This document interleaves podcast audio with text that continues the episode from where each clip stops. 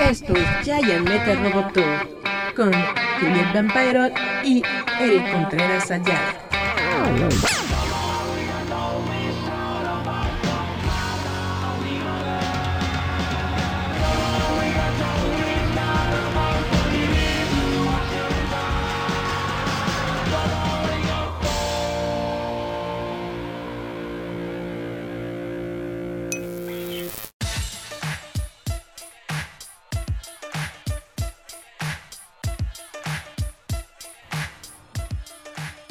Escucharemos bien? De plano, mi- ¿Existiremos? Díganos si nos escuchamos, porque ahorita hay mucho error en el audio. de plano mi computadora no está funcionando el audio porque no se escucha nada, nada, nada. Tengo que poner el teléfono. Para ver si nos escuchamos. Pongan ahí si, si nos escuchamos. Si nos están escuchando, díganos y cómo nos estamos escuchando. También sería bueno, un buen indicativo decir, se escuchan de la bien. Como hace rato que estaba mal". todo cortado y no tengo ni idea. Entonces ya nosotros decimos, oh wow, ¡Demonios! Y quitamos esta transmisión. se, se cancela el show hasta Previo aviso. hasta arreglar nuestros desperfectos o le continuamos. Dice, no, nada más dice que subió. Bueno, si están por ahí y me escuchan, quiero que sepan que detesto a Flor Amargo. Me caga esa fulana. No, no tiene talento. Flor, Tocar el piano no significa tener talento. Así de simple. Flor. Cualquiera puede tocar el piano. Ah, perfecto, ahí nos escuchamos hermosos. Entonces era tu celular. Por lo menos para tener una decente. Dice Joseph Bradbier, se escucha bien. Eh, entonces era tu celular, Erika. Pero sí, en efecto. Siento que tener talento es tener ese feeling que no es este el, el hambre de ser reconocido ante el mundo. Y hablando de cosas feas, ¿sabes? como ahorita no vamos a tener este suficiente audio, Eric se lo va a tener que bajar. Eres azúcar amargo. ¿No? ¿Cómo se llama? Fey, Flor amargo. sí, esta es Flor Amargo. Está horrenda esa mujer. Es que, ¿saben algo? Es que cuando la gente tiene demasiada hambre por figurar, se le nota la desesperación y eso es una repelente natural de las personas. Es como ahora que va a ser este 14 de, de febrero y ya saben que todos los Forever and Alone y demás ya están este, con sus cosas de nadie me quiere, todos me odian. Saludos a Charlie. No, o sea, pero mucha gente ya anda ahí con sus cosas de... Como si una fecha en particular te hiciera mejor o peor persona. Recuerden, es algo mediático, no se azoten. o sea, estar solito es lo más chido que puede haber. Imagínense estar con una persona simplemente porque... Porque la- los audífonos sí se escuchan. Sí, porque están... sus- Sí, sí, los escuchamos. Ah, Imagínense estar con una persona simplemente porque no soportas tu soledad y tú mismo te encuentras aburrido. Eso debe ser terrible. Mejor acéptense, quiérense y sobre todo aprendan a estar consigo mismos. Y uno solito se puede divertir. Sáquense ustedes a pasear, sálganse a la aventura. Ahora, No esperen que los demás los jalen. Es como, por ejemplo, yo este 14 pienso hacer una reunión en- con amigos para por lo menos que digan, ay, y quiero llevarles regalitos para que digan, miren, me trajeron algo cursi. Ay, para, tierno". para, para promover la, la promiscuidad sexual. Exacto, voy a promover la sexualidad.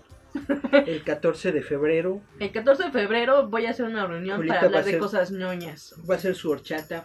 Como Till Lindemann. Oigan, está, hablando de Till Lindemann, ahorita estaban en un grupo gótico ro- eh, goth o algo así. Ajá. de los miles que estoy, estaban súper extasiadas las mujeres. Por- Recuerdan que el programa pasado yo les dije que guacala de pollo, ¿quién fregado se va a meter con ese sí. Bueno, las señoras que tienen mi edad o están más rucas estaban, uff, extasiadas porque para el nuevo video, no es nuevo video, ya, ya tiene su rato, de Lindemann, de el número uno, que es como Flips Done o algo así, Ajá.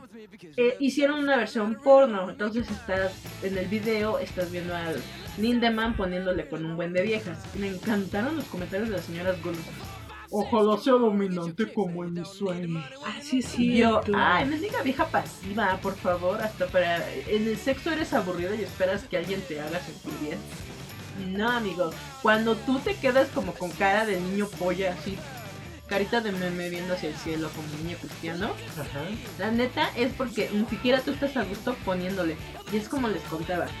El otro día me pasaron el link para ver el video porno de Brett Michaels con Pamela Anderson. En serio, me dio mucha risa. A lo mejor si tú eres morboso, te empiezas a toquetear tú mismo. A mí me daba risa porque el Brett intentó hacer así como sus efectos acá bien chidos de cineasta chafa Ajá. y, puso una vela enfrente para que no se les viera sus casas y yo decía, ay, qué jalada. Y luego tiene aquí a la Pamela y, y se voltea a ver, me veo preciosa, me veo perfecta. La Pamela estaba yo creo que borracha o, o toda entachada.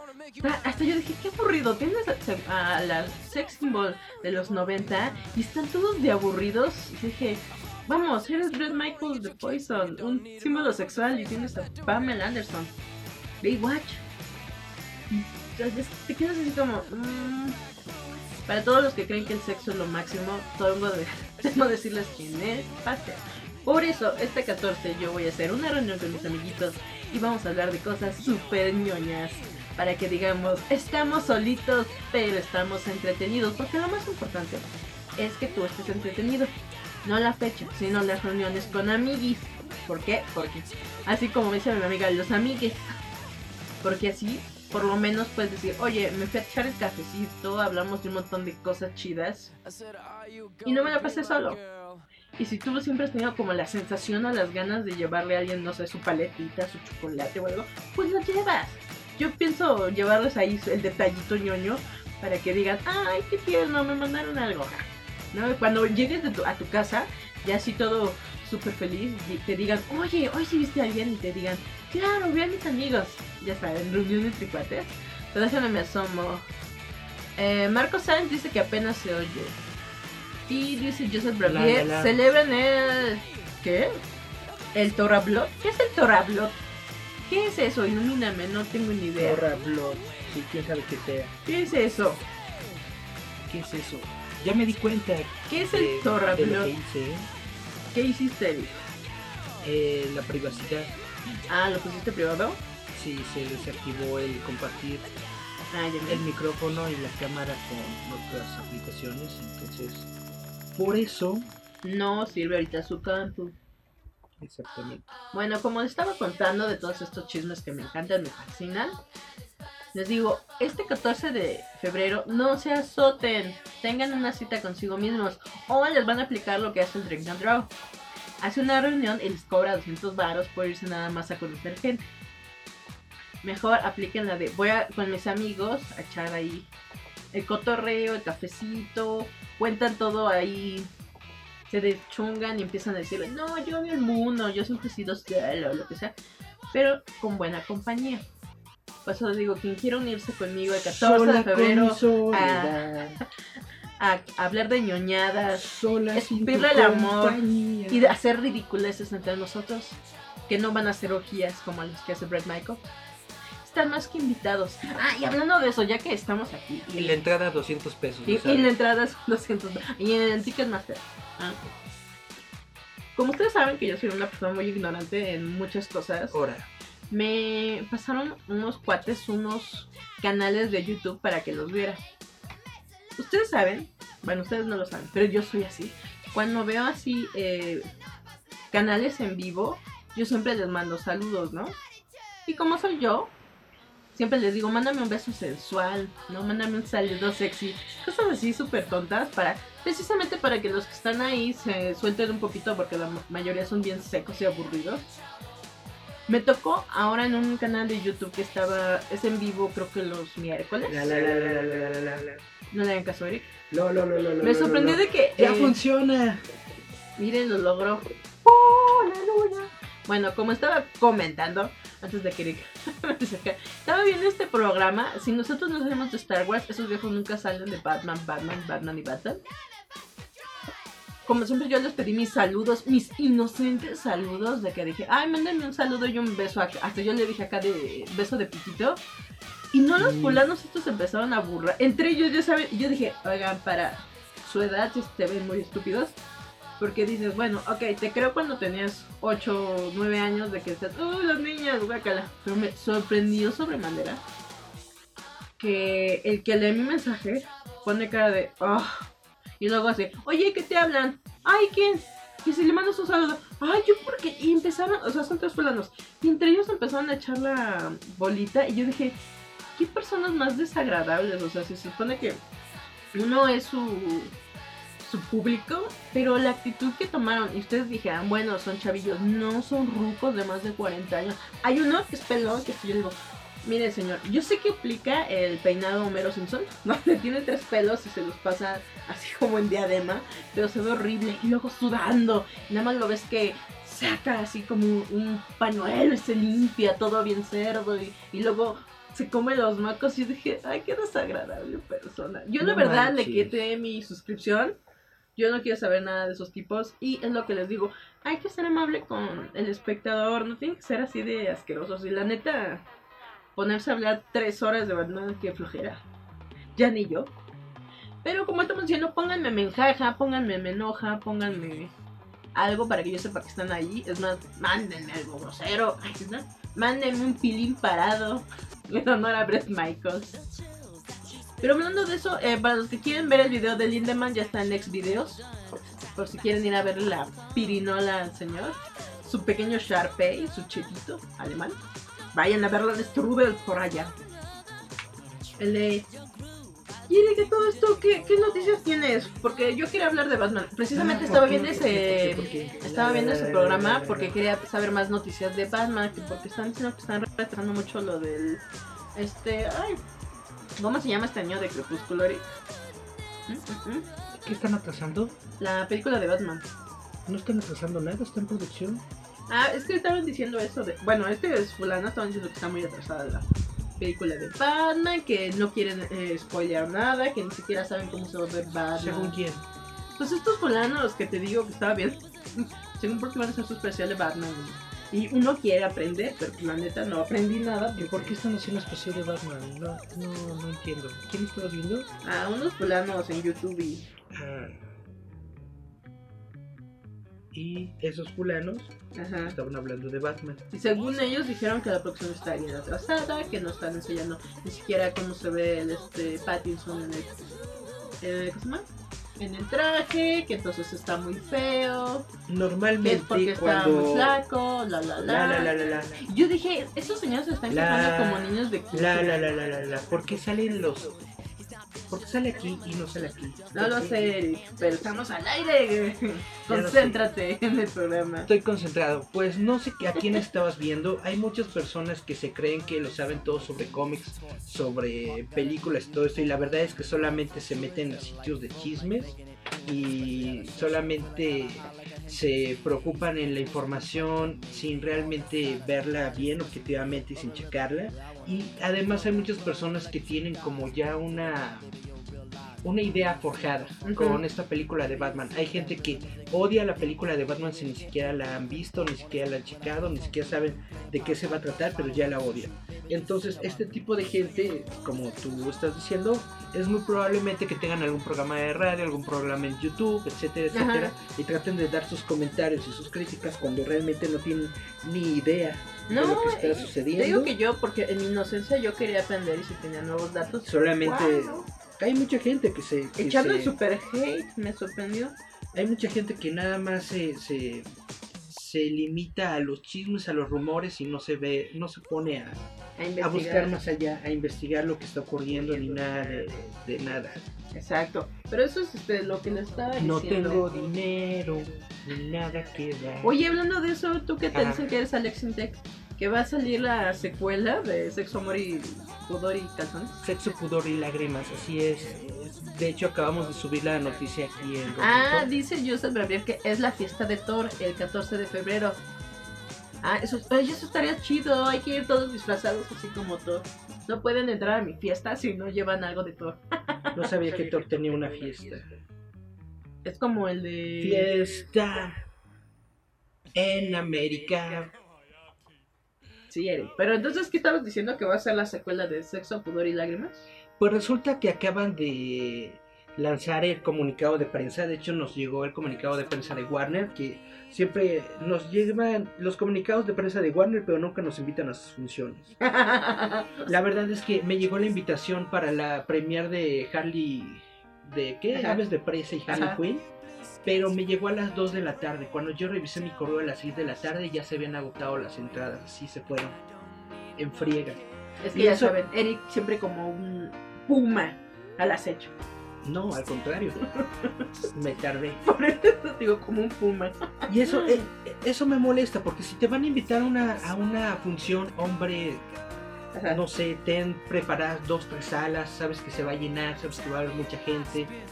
Pero no, Si hacen, ves que van a llevar como a cinco invitados. hacen todo esto. Y vi un montón de, de, de, de, de güeyes y personas ¿no? que, que se metieron a, Pues que sí, que sí fueron a la función y estaban diciendo, no, que Abre tu peso está muy chida, bla, bla, etcétera, etcétera. Y no pudo Unos que ir. estaban diciendo que estaba muy fea, pero bueno, como no he visto la película, yo me voy a limitar en mis especulaciones. Pero de la misma manera como nos llegan esas cosas de Warner, nos llegó el día de hoy la información de que se estrena la segunda parte de Sexo, Pudor y Lágrimas. ¿Has visto esa película? No, que Dios me bendiga. Es una película pretenciosa, mamona, muy, muy, muy mala, que inició esta tendencia en el cine mexicano de decir que es arte, que es artístico, que es una onda muy acá, Ujú. Cuando realmente es una película muy monótona, muy fea, muy O sea, simplista, es muy pretencioso. pretenciosa al 100%. Y lo malo es de que esta película fue tan taquillera y tan exitosa en nuestro país que esto provocó la oleada que se le conoce como el nuevo cine mexicano de puros actores pretenciosos, puras películas X que salió de, pues a principios de los 2000, del 99 para acá, a la fecha. Ahora, ¿por qué Sexo, Pudor y Lágrimas es tan... Icónica, por así no, decirlo. no, no, no icónica? ¿Por qué tuvo tanto rendimiento de taquilla y todo Ni idea. ¿Por qué? Porque el título de la película es Sexo, Pudor y Lágrimas. En los principios, en el principio de los 2000 la gente, aunque tenía internet, no lo tenía pues en el teléfono celular, no estaba en todas partes este metiéndose en las noticias y todo eso. Entonces realmente la gente no checaba más que algunas reseñas. Y luego que salía en el Y Universal. pues, y pues como vieron que la película se llama Sexo, Pudor y Lágrimas y sale la, la Susana Zabaleta y otras dos que el tres, Bichir, ¿no? y otras dos que tres chavitas riquillas, Ujú. pues ahí van en olas y en olas y en olas a ver si ven Sexo. sexo. Pero es por eso que. Y por eso se convirtió en una película taquillera, no porque la película sea buena, sino Sino por porque el mexicano promedio es un morboso que no sabe absolutamente nada de cine.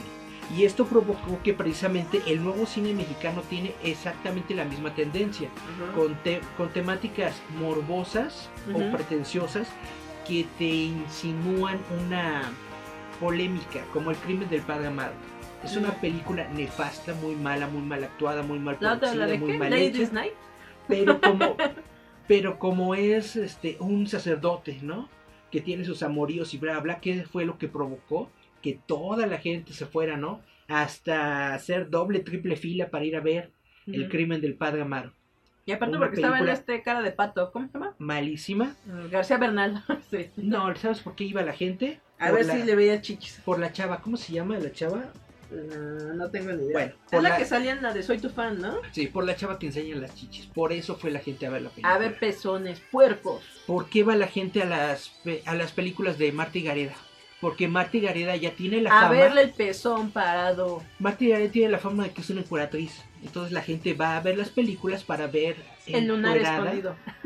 a la Marta y Gareda. Y así, ese es el nuevo cine mexicano. Es mediocre, es pretencioso, es malísimo y tiene uno, dos, que tres desnudos para que la gente vaya al cine a verla. Y toda esta modita del nuevo cine mexicano la comenzó esta película de sexo, pudor y lágrimas. Horrible, pretenciosa, fea y ya va a tener su secuela. ¿Por qué? Porque Money habla, el dinero habla. Sí, es que eso es por money, ejemplo lo money. que yo eh, no sé si recuerdan. Eso de que tenía Homero Simpson cuando hace la campaña de Bart que dice sexo ahora que tengo su atención vote por Bart Dice eh, reseñas payoleras. Thor tiene todo un mes y es febrero. Dice Alejandro que se fue el audio, espero que no, porque es- estamos hablando cosas bien importantes. Hablando de eso, eh, eh, este mes de febrero es el mes de historia negra. Y algo que me parece sorprendente es que estaban hablando precisamente sobre que no hay negros, tota- negros. No, hay, no hay héroes totalmente negros, sino hay eh, superhéroes que están eh, blancos que están haciendo negros y para los que son este bueno los que siguen todo este mes de historia negra en Estados Unidos dicen que se les hace demasiado estúpido porque dice no estamos perdiendo esa ideología del negro ignorante dice porque creo que tenemos demasiados escritores buenos demasiados eh, dibujantes buenos dice que son afroamericanos y perfectamente pueden crear desde cero eh, dice superhéroes que sean Black Panthers, ¿no? Que dice que se le hace muy tonto que estén haciendo eso. Dice en, en lugar de blancamiento es el, la negritud, ¿no? Y eso es verdad, porque por ejemplo ahorita estábamos con la polémica de la sirenita. Y siento que es muy forzado que le quieran poner el pelo rojo, que quieran hacer eso. La pudieron hacer así andina, o sea, como de antillana, del Caribe, no forzosamente que sea una persona de color oscuro con el cabello que parece de peluca mi alegría, que es un poco lo que pasó con Starfire ahí T- Titans, ¿no? ¿O tú qué opinas? Es exactamente lo mismo. No sé por qué Hollywood o básicamente todas las nuevas producciones de televisión y de cine que se están realizando en Estados Unidos está ahorita esta tendencia de que a todos los personajes eh, pelirrojos Los quieren hacer negros. los están casteando con actores de color y pues no se ve bien.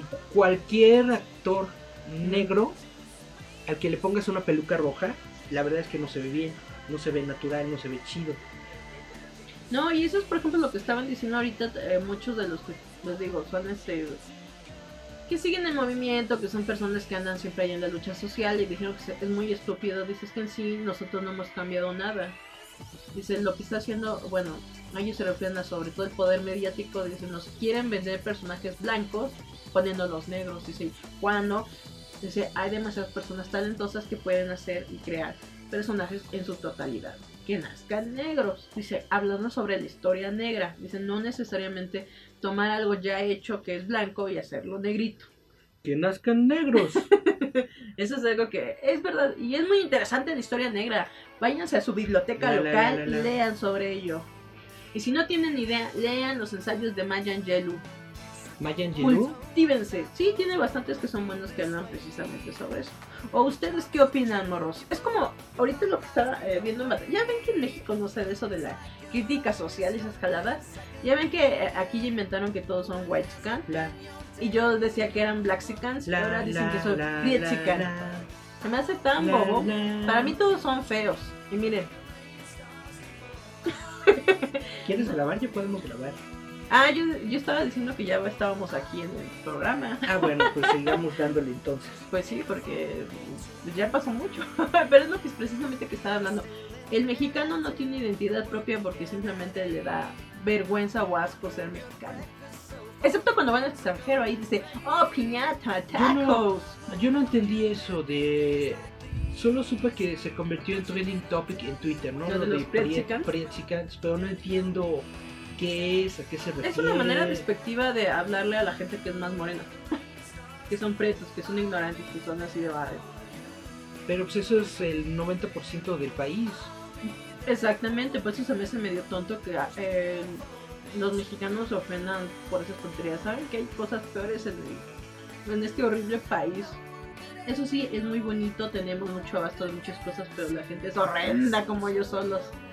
Es como, no sé si aquí les conté, o si, si les conté o no les conté. ¿Sobre Ahora- qué? Cuando regresé de Vancouver, que me topé con un montón de gente en acá. No nos has contado sobre tu viaje a Vancouver, Julieta. Cuéntale a la gente. Lo que pasa es que, miren, yo cuando regreso para acá, para la Ciudad de México, por, por. Air Canada, Guacala, agarré un Aeroméxico porque ahí sí roban. Air Canada. Air Entonces regreso para acá y a mí me da mucha risa porque no les miento a toda la gente. Hasta yo dije, Dios mío, porque había dos vuelos, ¿no? En, en- uno que se venía para la Ciudad de México y otro que se iba para Londres, pero a mí me dio mucha risa Sí. porque yo me subo al avión y de repente nada más había puros güeritos hasta adelante, ¿no? Dije, "Eh, no vaya a ser que me estoy subiendo al que se va para Londres, con que me regreso. yo estaba así, ¿no? Ajá. Y yo preguntando a los zapatos, oye, este sí es para México. Me dice, sí, sí es para México. Y dije, ah, bueno, ok. Y ya me siento y conforme van entrando las personas, van conectando. Ay, no, ay, no. Pues su inglés, ¿no? Y dije, ay, qué raro, viene mucho este gringo. ¿no? Gringo por acá, ¿no? No mis vidas, no mis, así como, no mis tiendas. Era puro mexicano hablándose en inglés para darse de que, oh, we know, you know, you know, by the way. Dejaron el avión asqueroso. Las azafatas pasaron como, no les miento, 30 veces diciendo, tienen basura, tienen basura, me llevo su basura, pasen la basura. Mm, Cuando yo desciendo de, de ese avión, que aparte nos quedamos como media hora o casi una hora ahí en, en la pista esperando que nos dejaran bajar, Ajá. ahí es donde yo noto la educación. El piloto avisa.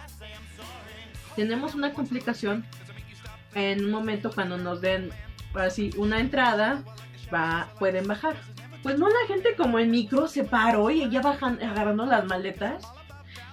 Se quedaron literal como 20 minutos de pie para salirse primero. Y te quedas pensando, ¿qué no, usted, no mi vida, tú que sabes mucho inglés, le entendiste que todavía no hay una entrada para que bajen todos? Pues no, ahí estaban todos como mensos. Literal, estaban todos con la maleta aquí en la mano y, y de pie, como si fuera microbús.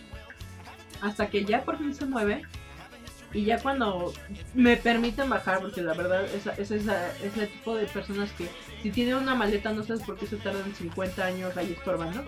Ya se van bajando y voy viendo, no les miento, puerco tirado. Yo dije, no vi muy este mucho gringo acá. Algo bien gracioso, junto a mí, en los otros este, asientos que, me- eh, que compartí, unos personas que a lo mejor tú les veas cara de indígena, pero ellos hablando francés. Yo dije, no manches, estos tienen cara de que venden pepitas en la calle y mejor ellos más educados y todo. Eso sí, llevaban comida de McDonald's y no me quisieron. Ah, ¿cierto?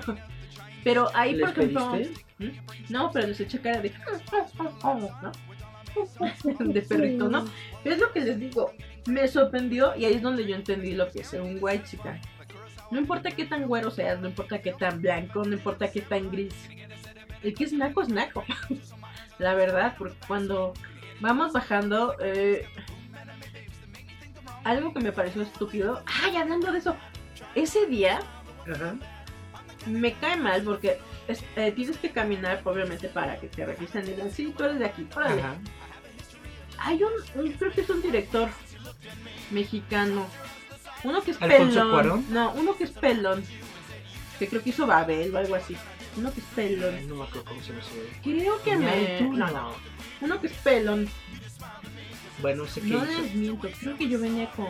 Me tocó junto a él y su familia es una bola de nacos.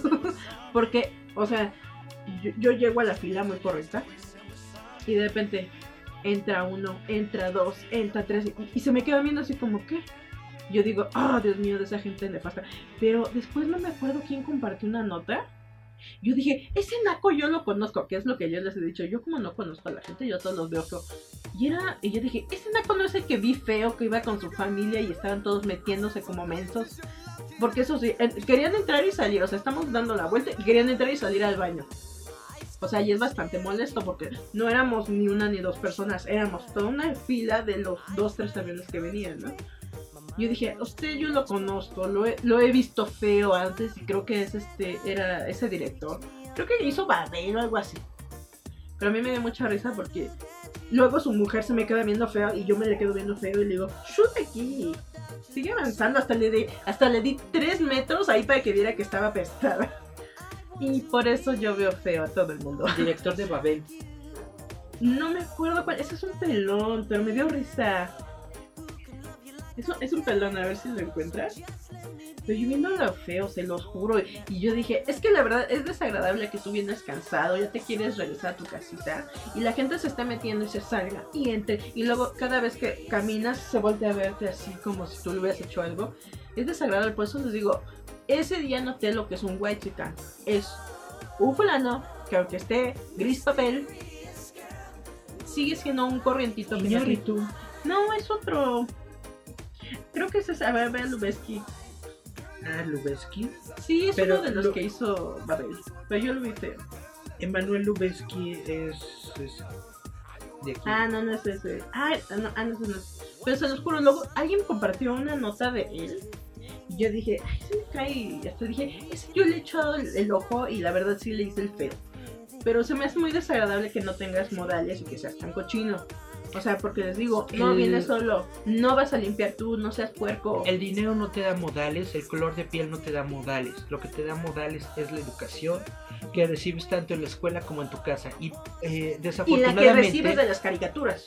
desafortunadamente México es una de las naciones más pues gachas del mundo precisamente porque no hay educación, no hay educación en ningún nivel, no hay educación física, perdón, no hay, Pero, pero, Mírenme no nomás. hay educación cívica, no hay educación de valores, no hay eh, educación de nada. Exactamente. le permiten a los tipos hacer lo que les dé la gana, les permiten piropear, les permiten Exacto. agarrar a las morras sin ninguna cuestión. Ahorita yo la bronca que traigo Ajá. es con la, con la UNAM. Ahora que hizo la UNAM. Se ¿A, a supone, qué huelga se, se fue? supone que la UNAM es la más grande casa de estudios que tenemos en México y es un completo chiquero. ¿No estás viendo lo que está pasando Ah, no, ahorita no, de que están en huelga? De que los sí, siempre están en huelga. ¿Cómo es posible que sea una buena institución educativa si del 80% del tiempo están en huelga estos güeyes? Y luego sus em, ¿cómo se dice? sus alumnos Ajá. se meten a los planteles, estuvieron eh, haciendo pintas, le echaron pintura a, los, a unos maestros, hicieron un montón de destrozos y desmanes. Y siempre la gente con lo que se saca es, ah, no, es que la, la UNAM es au- autónoma, ¿no? El que seas autónoma no significa que no te rijas por las mismas leyes del país o que no tengas que seguir las mismas normas. El que seas autónoma no significa que los tipos que estudian ahí no tengan que respetar la autoridad. Mínimo tienen que respetar a sus, a sus maestros, mínimo tienen que respetar a los directores, a los rectores, etcétera, etcétera, de cada una de los lugares en donde están, porque la UNAM nada más es una escuela y es una escuela bien chafa. La verdad, hay que decirlo, la UNAM es una escuela bien chafa. Que seas la escuela más prestigiosa de Latinoamérica no es nada, porque Latinoamérica es un hoyo. Ser la rata menos apestosa del hoyo no es así que digas algo wow, no es para eh, que, que te sientas este un- ungido por Dios ni nada. La, la UNAM es un nido de ratas Dios mío. y, y es horrible. Es horrible la educación de la, de la UNAM. Ahora, cuando tienes a tantas personas, a tantísimas personas dentro de la misma escuela, mínimo tiene que salir algo, mínimo tiene que salir un pequeño porcentaje que si hace las cosas bien, que si estudia, que si se compromete, que si le mete al, al, al reatazo y todo eso. Y entonces por eso la UNAM produce resultados. Si tiene su... ¿Cómo se llama? ¿Tú qué? tiene sus laboratorios, sí produce investigaciones y todo eso, bla, bla, bla, bla. Pero esa UNAM que produce resultados Ujú. es una parte muy mínima del UNAM. La UNAM verdadera, la UNAM que, con la que tenemos que lidiar todos los años, porque todos los años hay huelga, es la UNAM de estos güeyes que nada más van como parásitos a ver qué sacan. Y como la, la educación es gratuita, pues se meten hasta, hasta los que Hasta los... Bueno, algo que sí tiene que la, no. la UNAM es de que como tiene el pase directo, aunque vayas mal en la prepa, algunas ya, ya escuelas te meten directo. algunas escuelas O sea, y eso a mí se me sí. hace gacho porque hay gente que realmente sí quiere estudiar. Y muchos este, holgazanes que porque van en una prepa que desde el UNAM, aunque sean unos horrendos flojos, aunque tengan terrible conducta, los dejan meterse directamente. Y eso se me hace tan horrible porque realmente es gente que luego ni va a estudiar. Van seis años y no acaban ni siquiera el primer semestre. Lo que me choca es es- es el pan de todos los días, lo que pasa año con año y año con año. Todos estos güeyes Ajá. que no son aceptados en la UNAM, que se ponen a, a- a hacer huelga y a decir, no, ¿cómo es posible que es mi escuela, que es pública y que no sé qué? ¿Cómo no me van a dar lugar? Pues, güey, es una escuela, sí, pero es una escuela chiquita. Es de este tamañito. Y la población en México es inmensa. Si no cabes, pues ¿qué quieres que haga la escuela?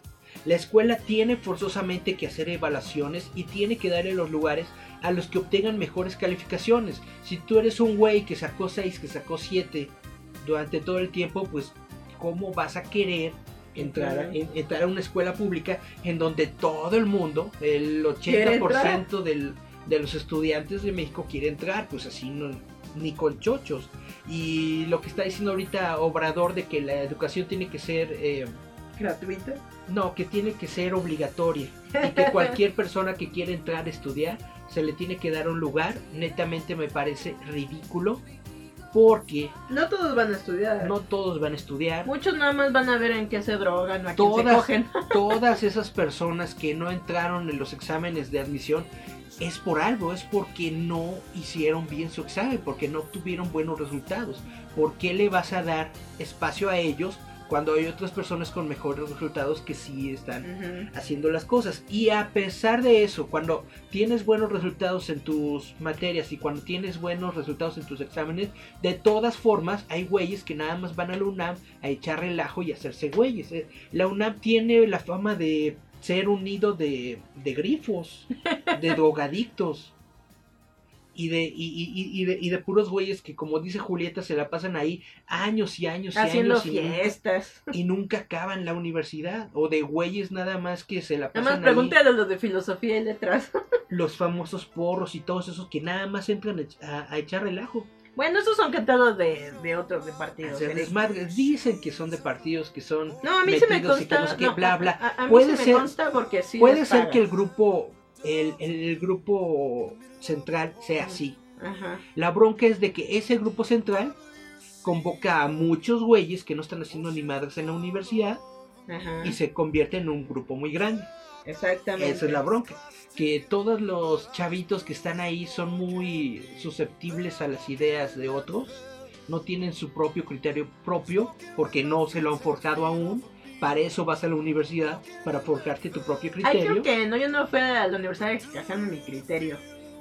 Yo Pero- fui a vender drogas. Ah, no. En teoría, en teoría para eso vas a estudiar. Para mejorarte y para obten- obtener los conocimientos que te van a servir para tener una mejor vida. ¿Qué es que dices que no me consta nada? Eh, yo odié la UNAM porque... eh, ¿Por qué no te quedaste? Ah, qué triste. No, de hecho sí me quedé, sí me quedé, sí pasé el examen, pero pues dije, me voy a, a una escuela de UNAM, a una o a una escuela privada, pues mejor me fui a la privada. Obvio, y se fue la más chiquita que encontró. está más chido. Y a, a mí no me gusta la UNAM desde que yo acompañaba a mi hermana, mi hermana estudió en la ENAP, en la Escuela Nacional de Artes Plásticas, y me alguna vez lo- la, la acompañé a alguna de sus clases y netamente qué clases tan horribles. Los maestros bien este cuando cuando te sientes menospreciado por los demás, no sé cómo se llama eso. Bueno, bien bajoneado. El maestro a la clase a la que entré echando pestes de las universidades privadas.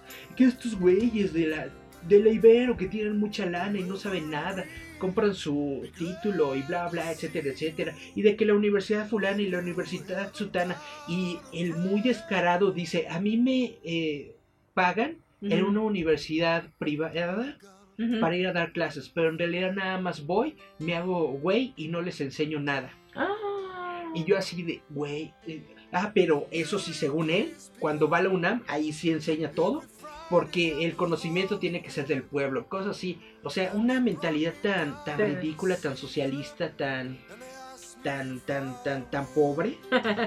No solamente pobre económicamente, sino pobre de pensamiento. Eso es lo que a mí me quedó. De asistir a unas cuantas clases abiertas en una. Ahí es cuando dije, qué pérdida de, de tiempo.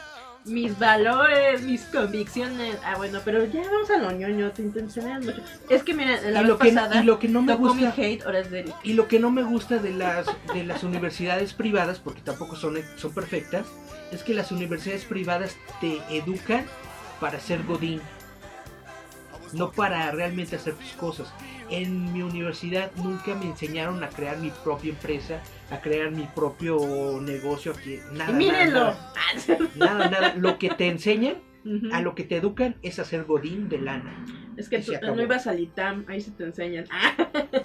Pero Pues bueno, igual, vamos a, sí, ya vamos sí, a platicar no. cosas ñoñas porque ya te intencionaste mucho con Pero entonces vamos a hablar de compañeros y compañeras. vamos a hablar de noticias ñoñas, compañeros y compañeras. Dejen nada más abro mi aplicación. Mejor, este, di, pónganme en jaja, pónganme en enojo. Es más, si usted va a la UNAM y detesta lo que dijo Eric, póngame en perra. Si no estás de acuerdo conmigo, está muy bien. Todos tenemos nuestra propia opinión. Y mi opinión no es Vale la, mejor, ni es la más valiosa. Es la opinión de un tipo que simple y sencillamente no coincide con los tiempos actuales. En Porque mis all the tiempos. times they are Bueno, y básicamente porque obviamente pues Eric es un ñoñazo y entrar en UNAM es para gente barrio. Netamente, así es, así es, así es. Porque hay, hay que ser honestos, eh, todos los amigos que he tenido que van a UNAM, nunca ni- ni- nadie habló sobre los planes de estudio, todos hablaban de las fiestas en las islas y a quiénes se cogían y dónde podían coger. O sea, imagínense, a mí me dieron un tour de sus ondas culinarias que vendían ahí y las piedras y todos los lugares a donde se pueden ir a coger y a drogar, pero nunca nadie me habló sobre los planes de estudio. Nadie nunca te habló sobre eso, sobre la educación de- que te dan en la UNAM. No, nada más me decían que donde se ponía chido los fiestas, donde se podía dar uno amor y donde se iban a tomar chelas, pero ay, te digo los lugares donde iban a comer este, las tortas, pero sí, nunca nadie me dijo, no, está bien chido aquí. Eso sí se burlaban mucho de los ¿cómo les dan? Los los fósiles Ajá. que tenían más de 30 años y no pasaban del primer año. O sea, llevaban como uno o dos semestres y estaban atorados. Que decían, ay, me da pena porque dice, es que ese señor, y así decían, ese señor o esa señora, es que es muy tonto, es muy bruto, dice, no pasa de lo mismo. Dice, ya todo el mundo lo pasamos, dice, aquí se va a quedar como un fósil más de luna. Con decirles, pues os digo, si usted la emperra o la enjaja, póngame en la cajita de ahí de, de request. Pónganos en la cajita. Bueno, pasando a noticias ñoñas, resulta que ya comenzó la producción de Matrix 4. Había una tercera. ¿Nunca viste Matrix 3? No. Matrix, Matrix eh, Revoluciones? No. Nel pastel. ¿Cómo se llamó? Matrix, Matrix Revoluciones y no me acuerdo cómo se llamó la última. parte, Pero Padrísimo, bueno, por cierto. resulta que ya comenzó la, la producción de Matrix 4 en donde todavía no han casteado a eh, Neo joven. O sea, va a aparecer el personaje Ay, de pongan Neo. a Adam Driver, se parece. Van a poner el personaje de Neo pero en joven, todavía no lo han casteado. Se ha confirmado que entró a la producción el, un actor de iZombie Ujú. Que se llama Andrew Caldwell. Así que tú digas, ¿quién es Andrew Caldwell? ¿Quién sabe? Pero esa es la nota del día, que Andrew Caldwell se unió a Matrix 4 Pues también el, junto a Keanu Reeves y Carrie Ann Moss. el Ezra Miller también le da un aire. Podría también ser un joven Neo, ¿por qué no? Ahora también eh, Neil Patrick Harris El simpático doctor Doug de How I. Met Your Mother también está en esta película. Y la estrella de Aquaman, Jack Abud Matel segundo, eh, se dice que probablemente va a, interpretar a Morfeo joven. Morpheus, Young Morpheus. Ah, pensando, ¿cuál, Si se acuerdan cuál de, había uno negrito? de Yaya Abdul Mateen II, es el que le hace de Black Manta en la película de Ah, Aquaman. Black Manta, ya, ya, ya. Yo dije. El, negri- el negrito con su traje Sí, sí, sí. de buzo que lanza que rayitos. era pirata. Sí, que era pirata. Hablando de Aquaman. Ah, ¿quieres hablar de la polémica? Hay que, hay ¿Cómo que hablar viste- de polémica. ¿cómo viste lo de la tipa esta? La, ¿Cómo se ¿Cómo llama? La tipa esta que, que, que ¿Golpeadora? golpea a mi, a mi Juanito. Ah, hay que echar, primero hay que poner el contexto. Contexto. Johnny Depp Ajá, es conocido sí. porque sí se agarra del chungo de sus exparejas. Si no, pregúntenle a mi Winona. Pregúntenle a Winona. Y luego andaba con esta francesa que canta Yo le taxi, con esa vieja. La Paradise también dijo que se agarraron del chongo. No se divorciaron porque él era este, estéril, ¿no? Vale, bupuchean de cuá, se cuá. Y yo, pues, obviamente, yo sabía ya de años que Johnny, o sea, deja todo borrachín, que sí se agarraba las cachetadas con sus manas. No me sorprende que se eh, agarrara a, a cachetadas con esta morrilla, porque pues ya lo hacía desde antes, ¿no? Aquí, digamos, el escándalo radica en que con el movimiento Me Too, eh, esta chavita se escudó, ¿no? Como muchas otras actrices, como la horrible y espantosa, este, e insufrible y intragable la esta horrenda mujer, la hace Argento, que según ella sí todos nos violan y agarramos el chichis y las negras y la panocha, nos violan a todas. Y después la agarraron a ella porque se estaba echando un niñito de 14, 16 años. O sea, que salió Chan, con ella, chan, chan. que había compartido eh, una película y este chavito le traía morbo, pero era chavito de 14 años. Y él cuando sale lo de movimiento Twist, como les digo, mientras ella se agarraba el pezón así exprimiendo la panocha, así con toda su furia, dice este chavito, oye, tú conmigo tuviste relaciones sexuales durante dos años y yo era menor de edad. ¿Dónde está tu movimiento? Total de que la señora esta se hizo mensa. Y entonces una amiga en común, una de las tantas lesbianas, porque sí hay que decirlo, las tres señoras que también igual todas nos violan, agarra los audios, agarra los mensajes, agarra las conversaciones y dijeron, mana, si nosotros somos la cara del movimiento, no podemos mentir. Y si tú hiciste este delito, te vas a la cárcel. Y Chan, chan, chan. Cuenta la leyenda que esta vieja que tiene sida en la concha eh, le pagó dinero para que no siguiera el pleito largo. Que es un poco lo que pasaba con el Johnny, ¿no? Esta morra, eh, escudándose detrás del momento Me Too, a todos nos violan, dijo, te voy a hacer la bien posible. Y entonces, ¿qué pasó? A mi Johnny, aparte de golpeada y por andar de pasiva, le quitaron el Jack Sparrow y otros dos que tres papeles que eran para él. Creo que incluso el de las eh, criaturas fantásticas, ¿no? No se lo quitaron porque de- después de lo de las cosas que dijo esta morra, todavía Johnny Depp sacó la Piratas del Caribe Ujú, 5, sí. que creo que fue la última, o sea, todavía salió. Y después de que se dieron estos comentarios, todavía la Rowling lo casteó como eh, Grindelwald en, los, en los crímenes de Grindelwald, en las dos películas, ¿no? De criaturas mágicas. Que a la gente no le gustó precisamente por esa polémica, que dijeron que cómo era posible que un golpeador, violador, etcétera, etcétera, esté en mi franquicia favorita de todos los tiempos del maguito Sonrix. Pero es precisamente lo que digo. Eh, muchas personas como estas dos mu- mujeres Ajá. se escondieron detrás del movimiento Me Too para hacer acusaciones en contra de hombres. Dice Joseph Ravier que Winona lo negó totalmente. Pero es que es eso, o sea, sí existen las entrevistas donde dijo que se agarró de chongo con el Johnny Depp, por eso lo dejó. Ah, yo que andaba con él en los 80 que dijo que aparte de borracho luego se ponía muy loca. Pon tú que no se golpeaban a cierto grado, pero pon tú que un empujoncito y una cachetada sí se les iba. Por algo mi Johnny lo dijo. La Vanessa Paredes dijo que ya no era, ya no quería convivir con él porque ya la tenía cansada. Es como la misma Gwyneth Paltrow que anda vendiendo velas de su chucha. No vive completamente con este Chris Martin de Coldplay porque los dos, los dos son neuróticos y están loquitos. Ahí hay un malentendido.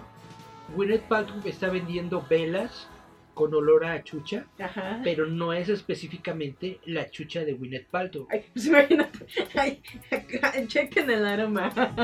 Dice Orange Jukes Laxcurain, hablen del Super Bowl, ¿qué les pareció en medio tiempo? Digo, ya que están En las divagando. polémicas. No, es que así es precisamente, mira, si quieres lo vamos juntando todo. Las polémicas nacen porque obviamente eh, los medios de comunicación son mal, eh, malintencionados y malinforman, ¿no? Ajá. Por eso digo, Johnny ya tenía una historia donde se agarraba a cachetadas con sus manas. No me sorprendió a mí cuando dijeron, ay, se agarraron. Lo sorprendente fue de cómo esta mujer abusó totalmente de que no le...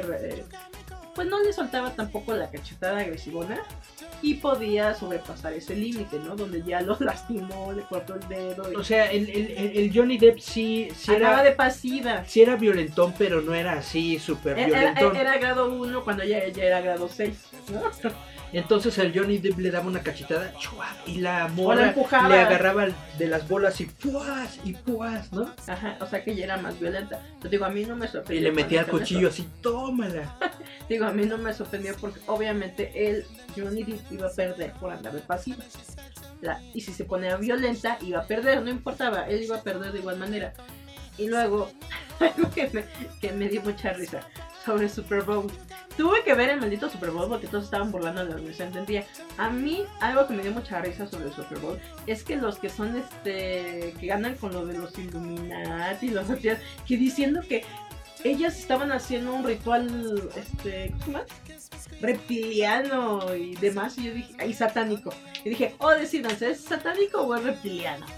No, pero ya los que están Pero ahí ¿qué de tal? conspiración diciendo que sus bailes exóticos ¿Qué eran- tal si Satán es un lagarto de otro planeta? Ah, chun chun chun. No, pero e- eso es muy gracioso porque para mí, en lo personal, se me hizo vulgarzón, aburrido, mal hecho. Porque obviamente meter a 50 bailarines no es que sea un gran show, más bien es algo muy vistoso. Pero estaban haciendo un playback horrendo. eh, luego la te da risa porque Shakira sale en su humildad y luego sale Jennifer López así. Mira, el show Las Vegas. Y sí se notó como que ahí medio raro. Pero a mí me parece muy gracioso que todos los que son conspiranoicos empiezan a decir que era una onda de control mental, estaban bailando para las masas. Dije, no, en sí, como show de medio tiempo fue malísimo, fue aburrido. Eh, De repente dices, tus éxitos están horrendos, los bailes están horribles. Luego, obviamente, se junta con los- que odian este el reggaetón, porque creo que salió- sale Bad Bunny, eh, que parece que está disfrazado de aluminio. Y todos los que son anti-reggaetón diciendo que, ay, que Bad Bunny es este, un asco y que no sabe esto. Y digo, no, yo creo que más bien hay que decir cómo fue. Fue aburrido. Y eso. Fue aburrido y soso. Aburrido, Para hacer un Super Bowl fue un medio tiempo aburrido, la verdad. Los Aunque- clavos de Cristo nos mandan saludo. Saludos. ¡uh! No, para mí fue algo así como que le dieron demasiada importancia para lo que realmente fue. Dice Oranjux que fue un ritual waka waka. Exacto, porque sí, o sea, Waka waka. en sí Hey, las, hey. las dos estaban vendiendo sexo. La verdad, sí, porque hay varios este eh, eh, movimientos de cámara donde literal nada más querían que vieras las nalgas o que les dieras el panque. pues mucha gente, ya ves que en Estados Unidos, absurdo, ¿no? ves que en Estados Unidos son unos persinados por todo. Sí. Mucha gente empezó a decir que cómo era vulgar. posible que dejaran que dejaran esas dos tipas vulgares enseñando el chocho y bailando las pompas sí. en un evento que supone que es familiar. Yo digo, el Super Bowl no es así que digas, wow, super Es familiar, un nido de señores. pero pues probablemente tengan razón. Fue, fue aburrido. Yo tengo que decir que soy afortunadamente de ese 1% al que le vale un cacahuate el Super Bowl, que no lo vio, que nunca ha visto un Super Bowl, que no vio el medio tiempo. Yo lo único que sé del Super Bowl es que al día siguiente YouTube se llena de comerciales chidos. Y salen, y salen avances de películas y todo. Salió el avance de, de Disney Plus, de, de- de Marvel. Salió de WandaVision, salió de, de Loki, salió de el, el Winter Soldier, ¿no? ¿Cómo se llama? Sí. Sí. Falcon y el Winter Soldier. Eso estuvo muy chido. Salió el nuevo trailer de Mulan, que realmente lo ves y dices, wow, esta película se ve muy chida, porque es como una película oriental. Es como el Crouching Tiger, Hidden, Hidden Dragon, pero de Disney. Y es como dices, lo mejor fueron los comerciales más que el medio tiempo. El medio tiempo te, te digo, Salió el nuevo fue- fue comercial de Sonic con Robotnik. Digo, fue, fue pretencioso, o sea, en realidad no están haciendo un ritual nada. O sea, es vulgarzón y es aburrido, la verdad. Fue un medio tiempo hecho para los señores, para que viera un poco de nalgas. Pero en sí, imagínense, hacer como un mix de todos sus éxitos, te das cuenta que sus éxitos son horribles. Y es donde Pues decimos, sí. algo que por ejemplo yo estaba acá platicando que dije, honestamente las dos señoras este, nada más fueron a hacer dinero y a mí me dio mucha risa cuando dicen empoderamiento femenino. Esto no es empoderamiento, mano. Son dos, la verdad, dos prostitutas de Hollywood. Y ya. Eso es todo. Dice Orange. Si no, pregúntenle a Shakira cuando empezó y ahora como está con dinero. No regresa No, ni a Colombia. completamente No, no, no, es completamente diferente. Su fundación, para- es para que entiendan, porque yo les digo que son malas personas. Su fundación Pies Descalzos es algo que hizo junto al gobierno para dizque, hacer algo bueno. Para Los lavar que, dinero. lo- para- literal para lavar dinero. La gente que intentó y conseguir ayuda de su fundación decían que les daban los zapatos usados. Así con eso les digo todo. Y decían, según su, dicen, no llegaban nunca, nunca había cupo. Siempre estaba disque atascado. Dicen, los que les daban los zapatos se los daban usados o se los daban viejos y literal decían que tú, eh, tu hijo tenía que devolverlos a tal año si le crecía la pata y te quedas, entonces, ¿de qué se trata esta fundación? Por eso esa cochinada ahí está como un fantasma, es un lavadero para el gobierno colombiano. La señora no vuelve a Colombia. ¿Por Ni qué? en Porque- pintura. porque no le gusta Colombia, detesta Colombia, que diga, ay, Barranquilla, no le interesa, ella vive en España, vive allá su vida fuera de alucines, es como Jennifer López. Jennifer López, muchas asociaciones de PETA, Greenpeace y ayuda para los animalitos, cuando la señora dijo, me vale, voy a sacar una línea de eh, abrigos de piel, le mandaron videos de cómo son los peleteras para que hagan los abrigos. La señora dijo, y hay un video que lo pueden buscar, que dijo, me valen los animales, yo lo que quiero es sacar los abrigos. Y dijo, yo lo que quiero es dinero, literal. Pues a mí se me hace absurdo que no, un empoderamiento femenino. Y dije, no, las dos son horribles personas. Pregúntale Por más que muevan la cola, son horrendas personas. El día que va, ah, por ejemplo, tengo una anécdota. Un día comentan sobre Shakira cuando andaba con De la Rúa, ¿no? Y ya ves que todos decían, es que ella es El una productor. no, el, el que era hijo de un presidente. Que era el que estaba la Shakira con él, ¿no? Ajá. Ya ven que desde que ella estaba con él, ese chamaco, todo, toda Argentina detestaba a la Shakira.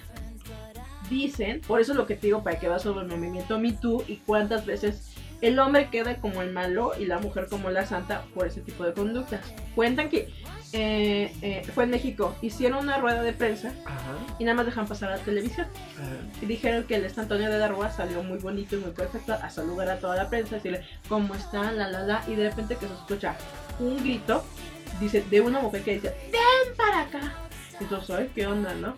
Se voltean y se hiera la Shakira, que le gritó enfrente de los periodistas. Que no podía estar coqueteando con ninguna, y pues ya sabes, todas las que van de, no las de eh, radio, esas son unas fodongas, ¿no? Pero las de, Las de televisión Las van televisión- producidas. Va- van enseñando chichi, cinturita, nalgotas, enseñando piernas, que nada más sepan este respirar. Fueron y dijeron que eh, ahí mismo lo regañó y le dijo que no podía ir a, a- a coquetear con ninguna mujer. Eh, pues ya saben que a todo le un palo, ¿no? Y es una pitufa. Y que lo empujó, le, gritó y le dijo que él se tenía que ir así al, bueno, al lugar donde lo tenían y él no quería que saliera. Dice, no quiero que salga. Y luego me da risa cuando dicen, no, es que ya fue sufrido. Dije, no, manas, eso es el cuento que a ti te cuentan para que tú digas, pobrecita de mí, pobrecita suya. No, las mujeres también son agresivas y son golpeadoras. Y, y como muestra, hay un montón. Eso es cierto. Pobrecitos de nosotros. No, porque hay muchos hombres que aunque estén grandotes, aunque estén fuertes, no, no te faltan a respeto. Claro. O sea, es por ejemplo, tú como femita, métete hasta a los últimos vagones y los hombres son más educados y te dicen, ¿quieres sentarte? A mí me consta porque me ha tocado. Y en cambio, en el vagón femenil, literal, te quieren arrancar Es la una, es, una, es una lucha. Es una lucha de llenas por un vil asiento. No les miento, a mi hermana y a mí nos tocó una vieja gorda. Con su, está diciendo que estaba embarazada. No estaba embarazada, señora estaba gorda, pero no, es que estoy embarazada y no me dejan sentar. Y te quedas pensando, ¿así son las mujeres de mentirosas? Sí, o sea, tanto hombres y mujeres son mentirosos. Pero es como digo, hay Pues que, sí. hay que saber los contextos, no hay que dejarte ir por lo que sea. O sea, digo, Johnny Depp ni era la víctima ni la otra es la víctima. Ambos son victimarios, porque los dos se agredían y se pegaban. Pero aquí el problema fue que estaban con el dinero. La señora quería mucho dinero para que le compensara los, los golpes y tener obviamente un estatus dentro de Hollywood. No le importaba si el Johnny perdía sus, sus, ¿cómo se dice? Sus privilegios de estrella de Hollywood. A ella no le importaba. Ella quería tener bar. Ese, Y lo obtuvo. Ese es este lo que estaban sea, ya que tú digas, ay, es que Johnny víctima y la otra víctima. No, en realidad son dos personas neuróticas que tienen problemas en su cabeza y sufren de. A ver si son personas agresivas. Se hizo mediático. Fin, es como Niurka Marcos. Bueno, pregúntale a Orange que qué tal estuvieron los tamales, porque si ustedes recuerdan, este Super Bowl fue el 2 de febrero, que es el día de la, el día del tamal Calendaria. en México. La Candelaria. ¿Tú sí te echaste tamalitos No, es que a mí no me gustan los tamales. Ni los de dulce. día? Váyase de aquí, regrésese a Vancouver. Yo creo que sí. Ay, a comer puro chow mein. No, pero es que a mí me gusta, no sé, como que comer masa así no me llama la atención. Aunque muchos me digan, es que es delicioso. Yo sí, bueno, a cada quien nos gusta. Pero lo chido es lo que está dentro de la masita. Es que, por ejemplo, Hay molito, comer hay de... pollito, es que- hay carnita de puerquito con salsita verde. Sí, pero es que como que no, no me llama la atención comer Prefieres así. el guisadito sin la masa. No, es que, bueno, yo no como, a- a- aunque me vean así, este cuerpo es más bien porque tengo un horrible sistema. Eh, pero en sí no como mucho. Y la verdad, el tamal jamás me ha llamado la atención, ni el atol, fíjate. Qué feo. ¿Verdad? Horrible en mi caso. Luego Qué también fea me... tu situación. Imagínense, luego me, me hacían burla porque no me decían, es que tú deberías probar las guajolotas. Comí una a regañadientes un- en- una vez en la prepa y ya, no he vuelto a comer. Triste mi caso, es verdad, porque muchos disfrutan de ese manjar. Yo no, yo soy de, como dice Eric, él es el del 1% que no les prueba. Yo soy del 1% que no come tamales. Pero otra cosa mariposa. Oye, Dice- hablamos, hablando de polémica, hay que ponernos polémicos. Lo de la saga de dibujitos, Sara la dibujitos. Saga Scribbles. Vamos a hablar de eso. Hay que hablar de eso. Es que pues, en la semana se puso bueno el chanchullo. Todos, todos se saben el chisme y si no se lo saben, se los vamos a resumir. Resúmeselo, Eric. Resulta que yo tomo agüita. Sara Anderson, que hace una Que es conocida como Sarah Scribbles. hace una tira en internet, la tira se llama Sara Scribbles, Que básicamente es sobre la vida en general de, la, social. de las mujeres o de su personajito mujer, ¿no? Exactamente como dice Julieta, su ansiedad social, su ansiedad este de Económica, es Económica. básicamente su ansiedad ante el mundo. exactamente. Es los miedos que tiene por ser adulta y todo. Es muy bueno, a mí me gusta mucho, de hecho estoy suscrito, su, su- suscrito en el grupo oficial y todo esto, Ay, ya le dieron su pin. pero mi, mi, mi- se me ve más una carota. Malditos ángulos. aquí en este aquí en México eh, una compañía que es, es Pi- Pictoline Pictoline, en colaboración con Samsung el que crearon dinero. una campaña para intervenir unos muros y estos muros los están interviniendo con varias eh, celebridades de internet, no solamente a Sara, sino a otros Invitaron a artistas varios. de webcomic, principalmente de webcomic, se les asignó un espacio para que pintaran y hicieran sus murales. Normalmente lo que ellos hicieron es exactamente lo que hacen en internet, tira. Es decir, poner a sus personajes, hacer una tira cómica y se acabó. Ahora, el más popular de todos estos murales fue el de Sara. Yo creo que porque es el que tiene más No, seguidores. más bien, se hizo o viral tal vez el por porque, el ataque. porque es el más kawaii. El mural de Sara era viral desde antes del ataque. Porque está en Roboto lo compartimos. Sí, yo. Y los demás murales. Fui yo. y los demás murales en. No, y está el de la cosita rosa que yo no sabía cómo se llamaba, ni el señor, pero ahí también lo fue pintar el de la cosita rosa. Bueno, así yo lo conozco, ¿no? Ahora, La cosita rosa. La bronca que ocurrió en el fin de semana pasado, sí fue en este fin de semana, ¿no? Sí, pues, pues, Fue que eh, un, un güey de estos piteros que hacen pintas pandilleriles, este, nacas, pero según él es artista, que se hace llamar Sombra o el Sombra, es la leyenda, algo así, fue y se le hizo fácil pintar en el mural, encima del mural de la Ajá. Sara, que porque él se justifica de que antes de que llegara la Sara y el Pictoline, él ya tenía su pinta fea en esa pared y que entonces que la Sara se la tapó y entonces dijo, ah, pues yo, yo me retapo, ¿no? Y eso fue lo que ocurrió, entonces un montón de personas se indignaron y dijeron, ¿cómo va a ser posible que me tapen a mi, a mi Sarita? Porque te guste o no te guste el mural, te late o no te gusta Sara, te guste o no te guste su cómic, es un mural bonito, es algo padre, es atractivo y pues ya. ¿Para qué llega este güey a, a taparlo? ¿Para qué se pone a subirlo a sus redes sociales y a generar todo esto? Pues simplemente para llamar atención.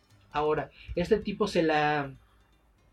Se la... Bueno, no le salió bien su plan porque las personas de Pictoline y de Samsung previnieron que iba a llegar pintas. algún güey grafitero y entonces cubrieron todos los murales con pintura con laca anti-graffiti. ujú, Que esto es como una especie de tefloncito que provoca, como si fuera el micado, provoca una, una capa de plastiquito para ir a hacerle el lavado posterior. Para que si alguien pinta encima, nada más llegas con tu tiner Llegas con tu Tinder y observas la obra. y se acabó, y se acabó, y lo limpias, y no pasa nada. No, bueno, es que. Sombras nada más, dice Lorenz. Ajá, sombras ¿Quién nada más sombra? No lo entre tu vida y la mía. Bueno, ya que ella acabó, hay que dar el contexto.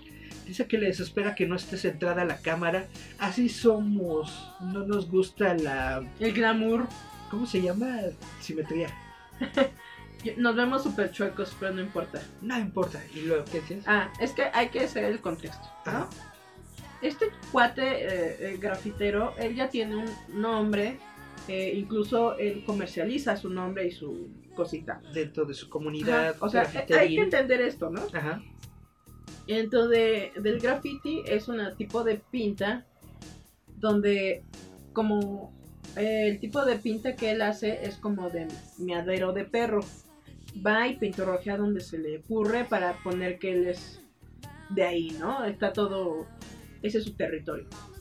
Así es como se mueve esta onda del graffiti, pero recordemos desde los años 70 cuando inició todo este movimiento, lo pueden notar más en la historia de Nueva York, donde el que era más ilegal, que en este caso en Nueva York fue los vagones, era, digamos, el show, ¿no? O sea, el showman, el más chido, el número uno, porque lo hacía en lugares eh, donde había policías y aún así. Incluso aquí, eh, varios este, colectivos de graffiti se metían a, todavía donde estaban los trenes, ahí por Buenavista y todo eso, para imitar un poquito de esto de la ilegalidad y estar siempre ¿no? escondido entre las sombras, porque de eso se trata, digamos, este estilo de vida.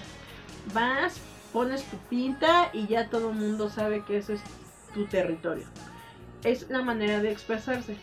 Aquí el chanchullo, y es lo que digo, la polémica es, a Sara no le importa. Sara fue, o sea, la contrataron, la trajeron a pasear, dijeron pon tus monitos, le vamos a poner acá, como dice Eric, Ella ya la lo pantalla hizo, ya y le se pagaron regresa. y se regresa. Este cuate dijo, ah, me las van a pagar, hizo su pinta y se fue. Tanto uno como el otro no le importa. ¿Dónde está la, eh, la controversia, lo polémico? Que tanto fans de esta chava como los fans de los grafitis se pelearon. Y es lo más absurdo porque ni a uno ni al otro les afecta. O sea, el otro va a seguir eh, eh, vendiendo sus cosas, se va a seguir paseando y Sara lo mismo. ¿Dónde estuvo lo estúpido en que se empiezan a pelear con hablando de dignidad, hablando de que estaban indignados? Y no, señores, es un arte, o sea, lo que hace Sara es muy fácil de imitar. Yo creo que en todo caso, antes de saber que estaba, ¿no? Ahí laqueado, era, en lugar de enojarme, es ir y volverlo a pintar. O sea, hay muchos murales que han tapado partidos políticos para poner que hay bailongo ahí en su pueblo. Y nadie hace nada, o sea, no se, nada más dicen, comparten a lo menos y dicen, ay, estoy indignado. Pero nadie realmente va a rehacer el mural. Simplemente es, eh, yo he visto muchos, eh, gente que del graffiti, que es grafitero, pero de los chidos y los que hacen murales, donde imagínense pintar un muro de 3 metros por 10, o sea, está cañón, y luego hacen obras muy chidas con aerosoles. Lo que a mí me gusta es cuando uno interviene al otro. Ajá, Por ejemplo, cuando son colectivos. yo me acuerdo que hay- ha- había, no sé si todavía exista, un mural de una Catrina eh, eh, ahí en el centro histórico. Los murales que, que hicieron después todos llegó- son de graffiti. Después llegó otro grafitero y Ajá. lo intervino con un monstruo que está abrazando Sí. a la Catrina y que se está comiendo no sé qué. Sí, Y luego se lo intervinieron con unas maripositas porque y bla bla. Eso es algo muy chido. Ese es realmente grafiti artístico. Que te da un mensaje, que tiene una imagen, No, que etcétera, Pero etcétera. eh, eso es por, por eso lo que yo digo, en sí, ¿cuántos murales de esos? O sea, porque un mural no, un es, no es una pared, luego a ver, son, son tres, cuatro paredes y es mucho trabajo y son en escalas bastante grandes. Por eso les digo, lo que hizo Sara es muy chiquito. Era fácil de volver a rehacer, no importaba. Y si lo vuelven a pintar, lo puedes rehacer. ¿Por qué? Porque es algo muy imitable. Pero a mí se me, me dio lo absurdo es de que de repente se empiezan a pelear con este grafitero y se le echan en contra y te quedas pensando, ella consiguió lo que quería en ese rubro, que era dentro del margen que él Todo hace de la- del graffiti Todo el mundo era estuvo hablando de él y no solo eso, estuvieron compartiendo su Instagram, Su trabajo. estuvieron compartiendo sus redes. favor. Sí, lo convirtieron en Sí, superestrella Porque ese es el de la noche a la mañana. Ese es el reconocimiento que buscan este tipo de grafiteros, Es que precisamente la gente hable de ellos. es, es simplemente eso. O sea, si no te parecía, no lo compartas, no, o ignóralo. O ve y ve con tu jabón y tu cepillito e intenta ahí limpiar. Que fue lo que hizo la gente. La gente en cuanto se enteró, luego, luego fue con su con sus jaboncitos a limpiarlo. Y oh sorpresa, así se quitaba. Pe- Pero eso es digo, no te indignes, sé, haz- sé Haz activo, sé algo productivo, sé proactivo, o sea, no te Pregunta- quedas con la indignación. Pregúntale a Orange si será cierto que el de Massive Attack es Bansky. Pues es un rumor lo que han dicho, porque sí, pues, eh, también estaban diciendo que era este un DJ inglés y la verdad dijo, es año ni pintarse, ¿no? Pero es algo, Bansky es otro de que dentro de la ilegalidad se hizo famoso por sus pintas, o sea, Pero Bansky se hizo famoso por el mensaje que sí, da en sus pero es que es lo pintas. que te digo, hay Aunque niveles dentro, del dentro- mundo del graffiti. Dentro del mundo del graffiti, de hecho, hasta se ve mal lo que hace Bansky, que es, es tomar un stencil Ujú. Y, re- y- y repetirlo y reproducirlo. Se ve mal porque la gente, los grafiteros dicen, no estás trazando, no estás dibujando, estás simplemente haciendo algo en masa. Sin embargo, eh, Bansky se volvió muy popular y ya se convirtió muchas de sus obras, se valoran como si fueran obras de arte legítimas. Pero eso es a lo que vamos, o sea, este cuate dentro del margen a lo que él se mueve de, de este movimiento de graffiti, esa, ese, digamos, por decirlo, esa firma, Ajá. es, es en la manera en que ellos lo mueven. Vas, invades con tu firma algo ya hecho. sí. Él solamente estaba moviéndose sobre eso, ¿no? Lo que ellos creen. Pero es lo mismo, a mí se me hace ridículo que todos, indignadísimos. Indignense por cosas más serias en este país que por, la verdad, una pared. Es como eh, decían de lo, ahora que cuando pintar todos los monumentos. Igual, los monumentos, miren, se indigna usted, vaya con su cubeta, su jabón y tállele bien. No, no, no hagan eso. Tállele bien, No, no hagan eso. échele Valentina. No hagan eso porque los monumentos históricos tienen determinado criterio de conservación que si tú vas con cualquier Con piedrita con cualquier químico y esas cosas No, lo puedes pero- echar a perder. No vayan y limpien, no. Pero Dejen que lo haga un experto. Pero tienes mucha razón. Yo vi, yo vi esa dicotomía de muchas personas que en su momento se rasgaron las, las, las- las mallas de que, ay, ¿cómo va a ser posible de que a la gente le interese más el monumento del bomberito Juárez Mm. que las pintas de nuestras compañeras, de todas estas mujeres que desaparecieron? Y esos mismos güeyes Ujú. son los que estuvieron jodiendo con esto de las obras, de cómo va a ser posible que una obra artística de un extranjero venga a ser eh, pintada, rayoneada por este güey de la calle. Pero es, es que eso es lo que hablamos se me sobre hizo incongruencia de las Incongruente y doble moral, porque si para ti el monumento Ay, del, estoy viendo mi cara, a ver si al rato no me hacen meme. el, el monumento del bomberito Juárez no tiene el mismo valor artístico que el mural de. Sarah Anderson, pues netamente hay algo muy malo en tu cabecita, estás loquito. Es que a, a lo que yo voy, o sea, es diferente to- todo. O sea, tienes siempre que buscar Como el la, contexto. como la Sarah Anderson si es memeable y si es trendy, eso sí te importa. Pero como Bomberito Juárez ya murió, Pero es que eso es a lo que voy. A mí me pareció gracioso que en su Twitter le fueron a pedir disculpas. sí, eso Y se me, hace, se me hizo muy tonto por una razón. A ella ni siquiera le importó. La Sara diciendo, ay sí, qué gacho, Les hizo pero así le, a todos. pero le puse, Le pusieron le gasolina. pusieron antigrafiti, no pasa nada. Pero así, chido tu coto y a lo que sigue. O sea, es lo que digo. Las personas, digamos, involucradas en esta onda, ni siquiera les importó y a las que realmente no tenían vela en ese entierro, uy, literal, echándose pestes y poniendo a pelear entre ustedes. Yo digo, entiendan, señores, el arte son solamente rayones y bien lo dicen. Cuando lo ves desde lejos, se ve interesante, pero te acercas y son puros manchones de color. Todos- Órales. Todo es este, de la manera en que tú lo aprecias. Hay gente que prácticamente se iba a suicidar porque rayonaron a la, una muñequita. Y hay gente que iba a matar porque le pegaron a Johnny Depp. ¿No? O sea, creo que más bien eso habla de ti como persona y de ti dentro de una sociedad y cómo te manejas ante estas ondas polémicas de masas. Es como, eh, y digo, todo va encadenado porque es- estamos en una sociedad de quejosos impresionantes, donde de repente si tienes este, 50 años, ok boomer, tienes 30, millennial, tienes este, 15, eres un escuincle baboso.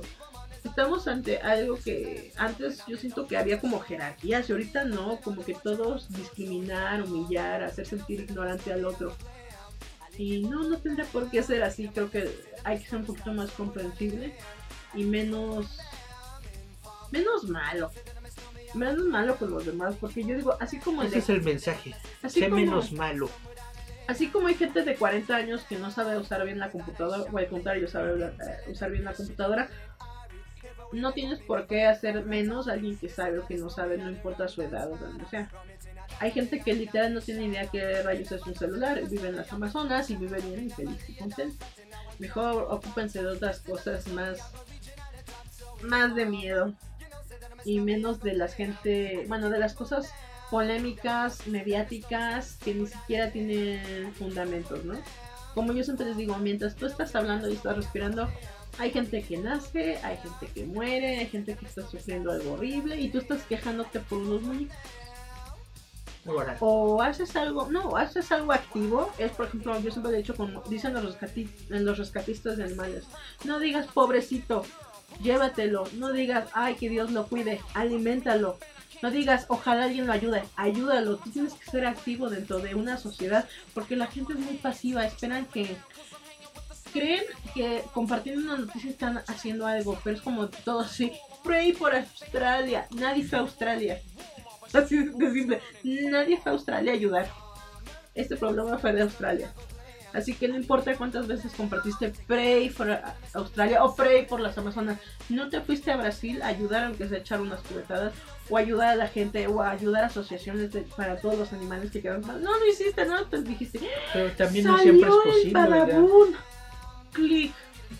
Pray. Ay, no jueguen, por favor. Aquí, nosotros vivimos en México, que es uno de los países más violentos. Donde vivir en lugares como Tacubaya Pantitlán a ciertas horas de la noche, por no decir Ecatepec, a lo mejor ya no llegas. Y la gente lo vive a diario. Muchos que viajan del Estado de México a, meterse a lo que es el Distrito Federal, ahora Ciudad de México, ruegan de que no se suba un chamaco de 18 años todo ahí de, ay, o la, o la vida, porque saben que les meten un plomazo. ¿Cuántos casos de muertes hay?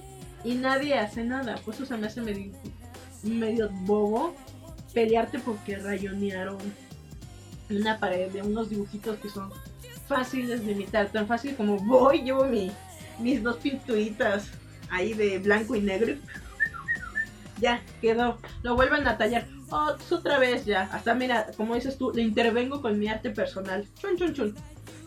Pero haces algo, haces algo en activo y se No estoy, no estoy 100% de acuerdo porque cuando ya lo pintas tú ya no es el arte de Sarah Anderson. Pero está hasta abajo. Lo que podrías hacer, Tiene su esencia. lo que podrías hacer es juntar la Anita para volverle a invitarle y que lo vuelva a pintar. Pero es que. Eso tendría mayor eh, valor artístico ¿para de qué? que si vas tú y lo, y lo repintas. A mí me da risa porque yo muchas veces he regalado mi arte y yo no veo ahí como que. que digan de tu arte original. Ya han de estar en la basura, Eric. Pero, las, pero a las aritas sí le importa su arte. Bueno, más o menos. Esa señora es una mujer ansiosa. Son las nueve y media, Julieta. ¿Quieres ya...? ¿Tienes otra nota o ya nos vamos? Nada, de que tengo notas, tengo notas, pero no sé tu, tu tiempo cómo está. ¿Cuáles otras notas tienes?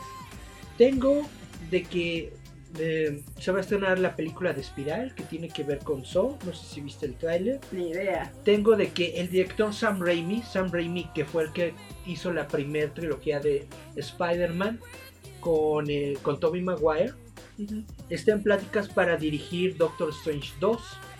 Esto es algo muy chido porque Sam Raimi también es conocido por las películas de Evil Dead. Es, esta eh, es, un direc- es un director que puede hacer muy bien eh, cine de terror con comedia. Entonces puede que le Como salga muy bien ¿no?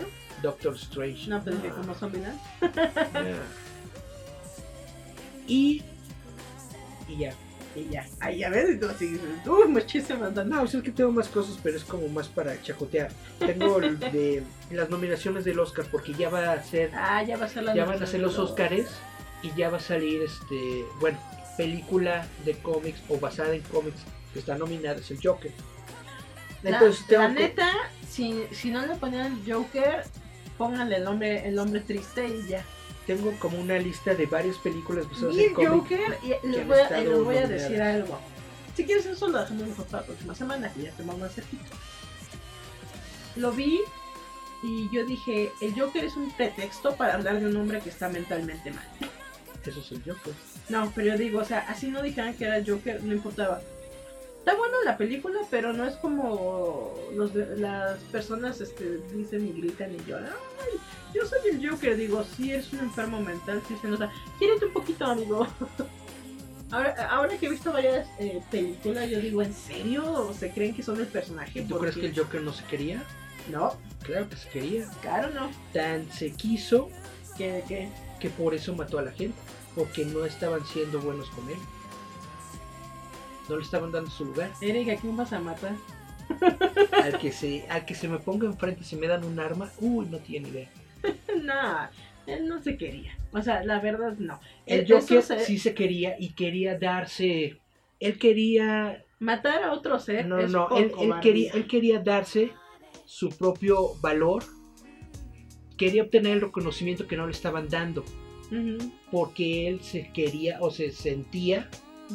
Mucho mejor que los demás. Ese es, el eh, problema. eh, es el problema. Tiene demasiado, Egocentrismo. tiene demasiado eh, cariño por sí mismo que va al extremo. Pero En lugar de lo que tú-. En lugar de lo que tú dices de que no se quería, el Joker sí se quería. Se quería mucho. Y Por se quería- tanto, se quería tanto que no quería vivir en el mundo en donde estaba, en donde no era Pero eso reconocido, suicidio. en donde no era reconocido.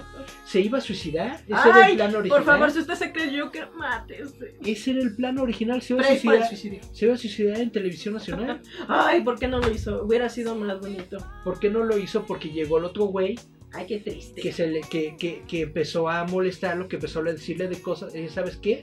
¿Sabes qué es lo que pasa cuando te metes con una persona que no está mentalmente estable? Y ¡pam! Pero no lo De eso se trata no- la película. Y no lo hubiera hecho si no tiene un arma. Ahí hablamos de cobardía. De eso se La trata gente la con película. armas se siente valiente, pero la gente a puño limpio es más valiente. No es cobardía. Por eso no es hacemos cobardía, esto es tener, es Años tener, 70. es tener acceso a las herramientas que te permiten lo que quieres. Y esa es precisamente una de las cuestiones que se deben examinar, por lo menos en los Estados Unidos y también en nuestro país. Controlar y restringir el, el acceso a ese tipo de armas, a ese tipo de herramientas, a las personas que no tienen, que no están controladas mentalmente. La NRDA en Estados Unidos hacía una evaluación psicológica para tener la posesión de un arma. No es cierto, la, La hacía. Te- cuando ibas, La, te, te la hacían- NRA, al contrario, ellos luchan porque no se haga ningún No, tipo por, por eso de... lo que digo, le hacían a todo, incluso si ibas al Walmart te tenían que hacer tu examen. La NRA No, por eso te lucha digo- porque no se haga ningún examen. Eso Ellos que- luchan porque se le dé un arma a toda persona Sí, por eso te en Estados Unidos. ¿Por qué? Porque ganan dinero pero con eso. por eso es a lo que voy. Le tenía que hacer un examen psicológico a cualquiera que comprara un, un arma. O sea, si tú ibas a cualquier, así fuera un Walmart, porque en Estados Unidos hasta los Walmart venden armas, tenías que aprobar ese examen. Y lo que pasa es de que cuando entra Trump, les dice, no, olvídenlo, no tiene por qué. No, Trump no, este, ¿cómo se llama? El George Junior Bush George Bush George Bush quitó ese examen No lo y quitó. cualquiera tenía acceso. no lo quitó, bajó las restricciones. Pero dijo, pero ya literal, si vas a un Walmart allá en Estados Unidos, del que quieras, ¿Viste el episodio puedes de, comprar unos cuchillos. ¿viste el episodio de Los. Simpsons? De Homero? ¿Cuál de todos? Cuando compra un arma. Pues de cuál de todos. Ahí te muestra exactamente el episodio de Homero cuando va y compra un arma. Es te, muestra, te muestra exactamente, no solamente hay uno, y te muestra exactamente qué es lo que pasa en ese proceso. le dijeron a Homero, usted estuvo en una institución psiquiátrica, usted está mal mentalmente, usted este, tiene todos estos problemas, bla, bla, bla, bla, bla, solamente tiene derecho a tres armas. Sí. Y ese es el problema en los Estados Unidos. Sí te hacen el, el examen que tú dices, sí te hacen todas estas preguntas, pero Aún así te la dan. aunque no estés eh, facultado mentalmente, aún así, mínimo, tienes el derecho A un de arma. tres armas. A un arma. No, pero eso, por ejemplo, es lo que yo digo. Se supone que te tienen que hacer esto a fuerzas y de igual forma, por eso hay tanto gandalla allá. Y obviamente las que entran a México todas son de contrabando de Estados Unidos y de, Rusia. Dice Lonange Jux que eso ya está denso por lo que pasó en Chihuahua con el chamaco y pregunta si serán los videojuegos y las películas. No son los videojuegos y la película, No, es eh, la falta de se educación, le- se le investigó a falta la de familia. educación cívica. Se investigó a la familia y vi varios este, reportajes y dijeron que no mató a su maestra, mató a una maestra que estaba pasando precisamente. Eh, que el chamaquito tenía, lo más probable tenía un a otro chamaco, pero el otro chamaco se le hizo así y entonces el otro niño entró en pánico y mató a lo que pudo, que fue a la maestra que, se le acercó y dijo que, andaba haciendo ahí chamaco mugroso. Pero estuvieron investigando que precisamente por eso de que, ay, fue porque juega Minecraft. No. El papá estaba preso por narco, por narco. La, la mamá la mataron por eso y los abuelitos estaban en eso. O sea, eso era una familia que estaba dentro del narcotráfico, por eso el niño tenía acceso a esa arma y por eso el niño estaba mal de su cabecita. Porque, como dice Eric, si ves que está loquito y él- según se quiere mucho, pues empieza a matar a lo bestia, ¿verdad? Pero Es lo mismo, o sea, nació, nació en esa cultura del narco. de matar De que su familia le estaba diciendo que estaba bien para ser hacer el narco, que estaba para ser bien mejor, para ser mayor matar a los demás para conseguir cosas y todo eso. Precisamente si creces en una situación así, Y si tu única compañía antes era la televisión, ahora es una tablet, tienes acceso a cualquier estupidez. Y obviamente pues se dejó llevar este chamaquito y le dio por andar matando, ¿verdad? Los políticos siempre tratan de buscar la solución más Fácil. sencilla y más fácil Culpar a lo más próximo que puede dar. para poder este, irse a otro tema. Ujú. Entonces lo que hicieron aquí en México es exactamente lo mismo que hicieron en Estados Unidos, culpar a los videojuegos. ¿Por qué? Porque todo el mundo tiene videojuegos y en los videojuegos matas a la gente. Ujú. Cuando se ha demostrado, hay un montón de estudios que han demostrado que no tiene absolutamente nada que ver. En Japón, Los, los videojuegos te ayudan a la sincronización ojo-mano. Japón es el país con más videojuegos y es el que tiene menor violencia. ¿Por qué? Porque en Japón no te dan un arma, no le dan un arma a nadie. No, Ni siquiera, ni siquiera cuchillos, no puedes ni siquiera andar con un Eh, cuchillo por la calle. Eh, se supone que en Japón, si tú posees un arma y tiene que ser del Estado, o sea, tiene que ser, estar registrada por el gobierno. Y si es ilegal, por sí ya es un delito la posesión, y luego que sea ilegal, te va peor. Por eso los pandilleros están como están. Sí Por eso los a pandilleros en el, a las en, el, en, el, navajas, en el anime, ¿qué usan? un Usan garrote, bats, usan garrotes, cadenas, usan llaves, navajas. cadenas. Usan incluso las navajas para que son para afeitar. se usan navajas, Pero, pero, muchas de son las para afeitar, ni siquiera son las es- eso es a lo que más llegan. Ma- aunque- no- tendrías que ser un yakuza para, Para tener usar- acceso a para armas usar pistolas.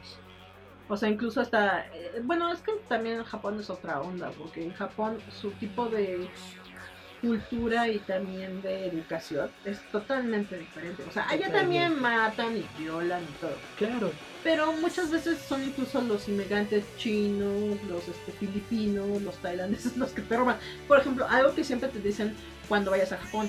Cuando llegues a Japón, si ves un monje que te- se te acerca y te quiere vender algo, no es un monje, es un tailandés, un chino que te quiere asaltar o te, o, o te distrae mientras tú estás, ay, mire las cuencas, ay, que esto es sagrado.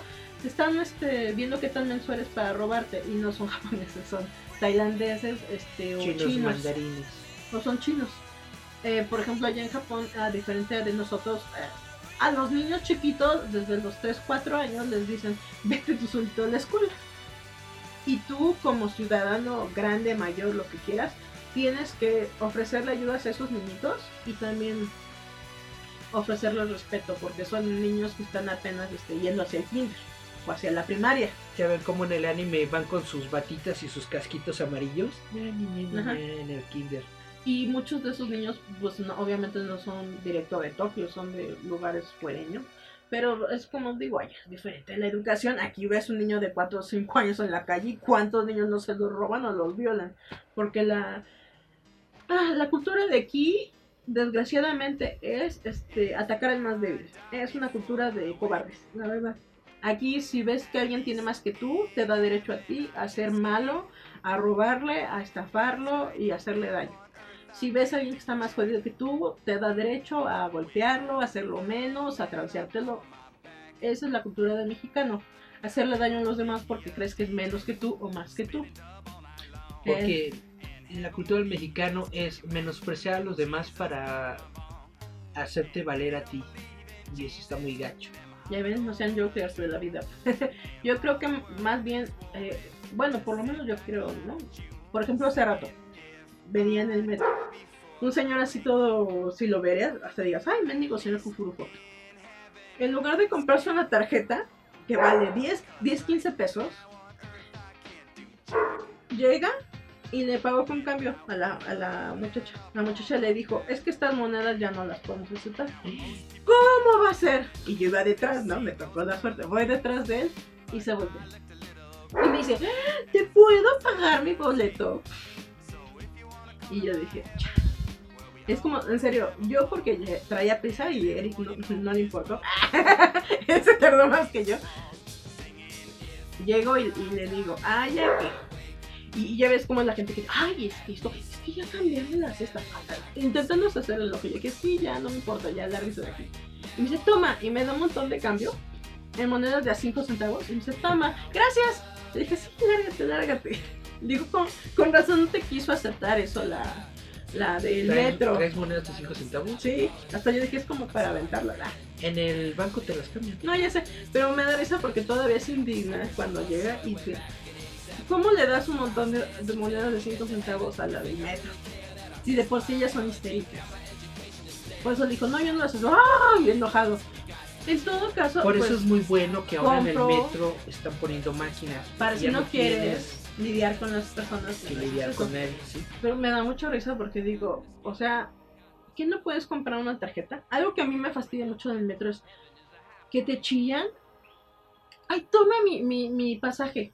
Cómprate una tarjeta. No en, son el, caras. en el metrobús siempre, siempre, siempre, siempre, ¿Me siempre dejas pasar? hay alguien en el metrobús, Que está chillando. normalmente una, una, un- una señora o un señor, que dice, oye, te puedo dar de, te puedo dar mi dinero y me dejas pasar con tu tarjeta. Digo, ¿por qué?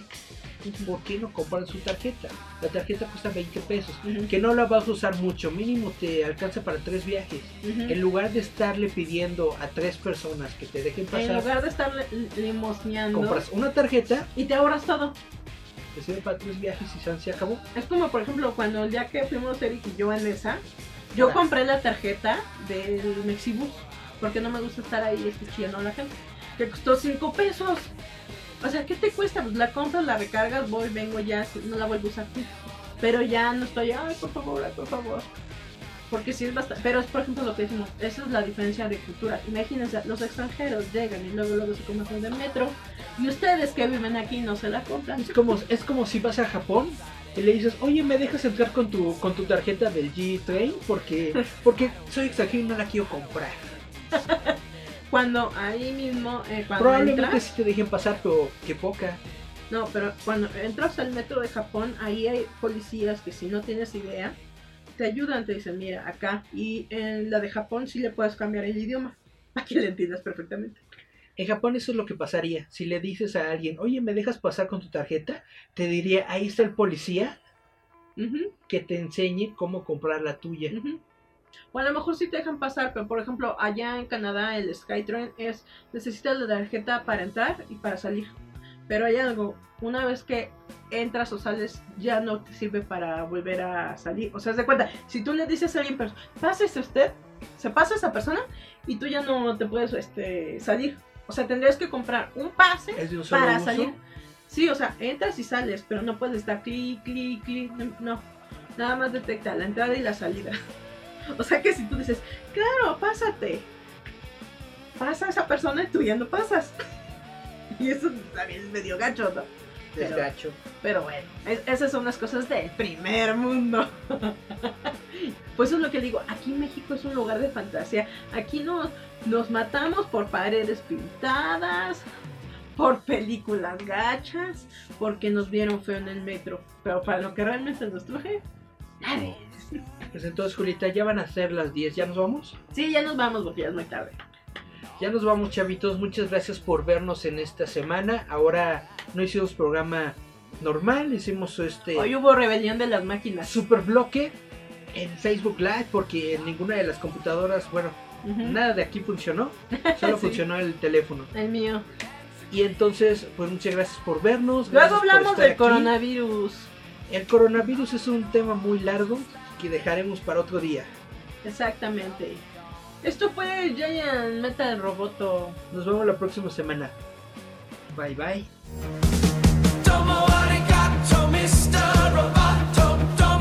Esto es Giant Metal. Roboto.